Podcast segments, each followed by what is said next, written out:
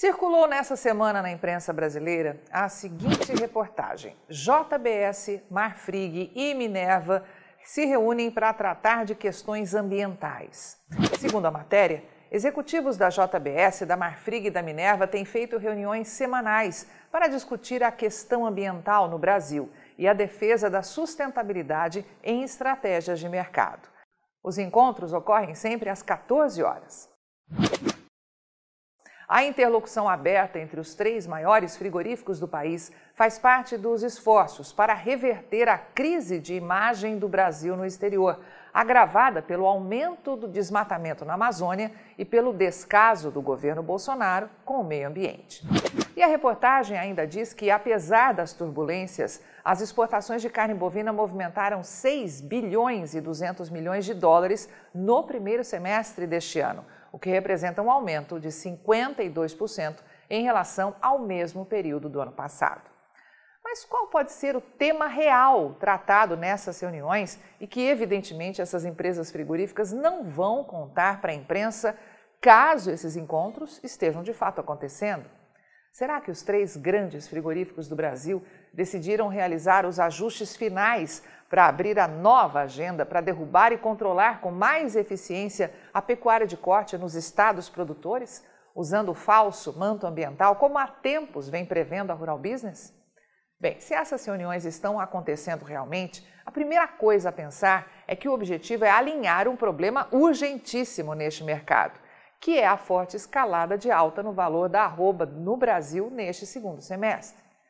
Com certeza, uma parcela dos participantes dessas supostas reuniões temem que os dias para explorar os teatros de embargo da China não geram mais o efeito desejado, principalmente depois que todos os alertas da equipe de pecuária de corte aqui da Rural Business foram confirmados no ano passado e neste, quando novos recordes de volume exportado de carne bovina foram registrados, com os frigoríficos exportadores do Brasil faturando como nunca.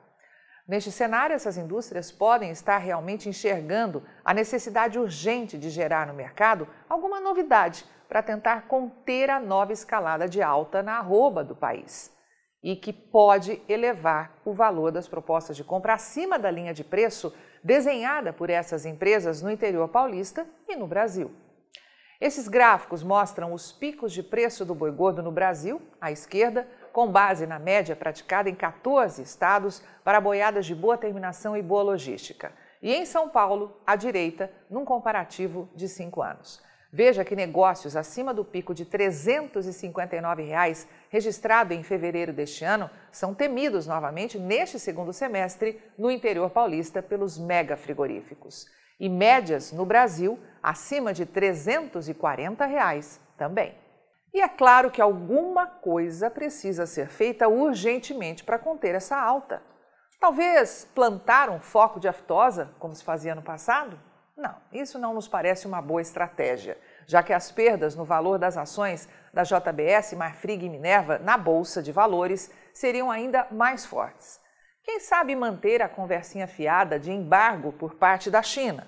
Isso nos parece ultrapassado, mas com certeza tem lá na tal reunião alguém que defenda essa alternativa, já que boa parte da pecuária de corte do Brasil e que não tem acesso às informações da Rural Business ainda acredita em embargo chinês. E pior, no tal boi China. E não podemos esquecer que muitos acreditam que são eles, os chineses, os responsáveis por colocar mais ou menos preço no boi e na vaca gorda produzida no Brasil.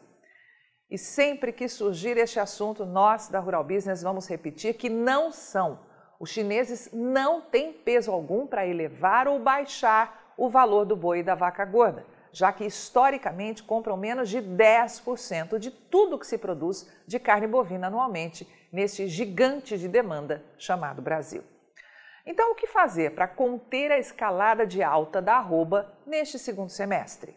Colocar em prática o discurso que os três maiores frigoríficos do país estão muito preocupados em reverter a crise de imagem do Brasil no exterior, agravada pelo tal aumento do desmatamento na Amazônia e pelo alegado descaso do governo Bolsonaro com o meio ambiente?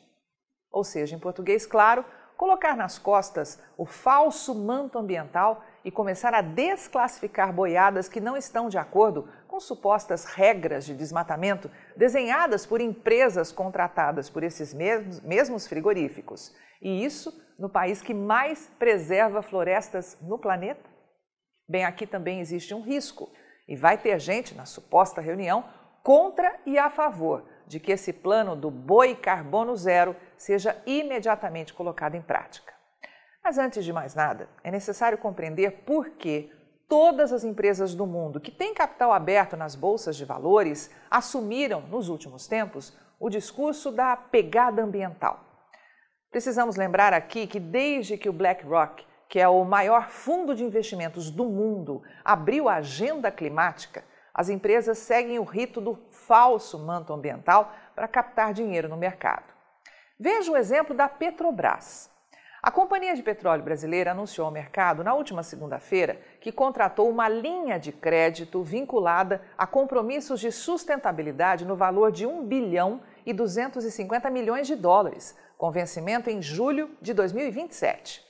O financiamento foi celebrado com os bancos Bank of China, da China, MUFG, do Japão, e The Bank of New Nova Escócia, também conhecido como Scotia Bank, do Canadá e apresenta custos competitivos em comparação aos referenciais de mercado, segundo a Petrobras. A operação conta ainda com mecanismos de incentivos para que se atinja os compromissos de sustentabilidade baseados nos indicadores de desempenho de intensidade de gases de efeito estufa, GEE, do segmento de exploração e produção, EIP, intensidade de GEE no refino e intensidade de metano no EIP.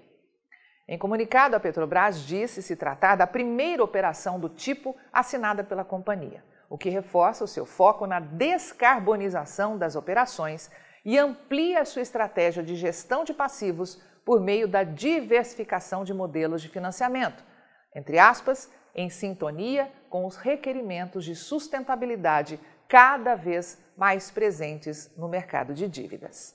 Ou seja, em português claro, o que eles estão dizendo é que se não jogar o jogo da sustentabilidade atualmente, essas companhias não conseguem dinheiro fácil no mercado. Júlio Brissac, analista-chefe e estrategista de mercado de pecuária de corte aqui da Rural Business, alerta que, entendendo essa parte do jogo, é claro que o histórico mostra que, no caso da pecuária de corte do Brasil, o tema sustentabilidade pode ser explorado paralelamente para que esses grandes frigoríficos possam comprar gado gordo barato nos estados produtores, usando o tema para desclassificar carcaças.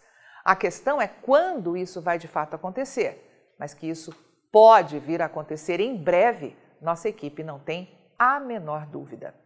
Na suposta reunião, vai ter gente contra essa agenda climática para desclassificar gado, porque se teme um novo enxugamento dos investimentos dos produtores.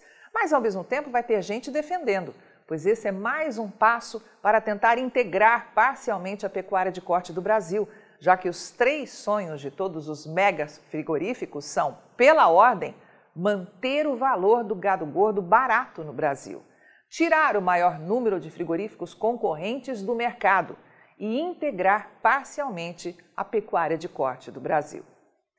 Então, fica combinado assim: se as reuniões estão de fato acontecendo, não sabemos. Mas pode ter certeza que em algum momento do segundo semestre de 2022 surgirá um novo teatro mercadológico para tentar conter a iminente escalada de alta da arroba no Brasil. Portanto, fique ligado nas análises de pecuária de corte diárias e exclusivas para os nossos assinantes, porque este será mais um período de fortes emoções para quem opera direta ou indiretamente no mercado de proteína animal. Quer ver esta análise de mercado na íntegra? Quer ver o amanhã do mercado da pecuária de corte e proteína animal hoje?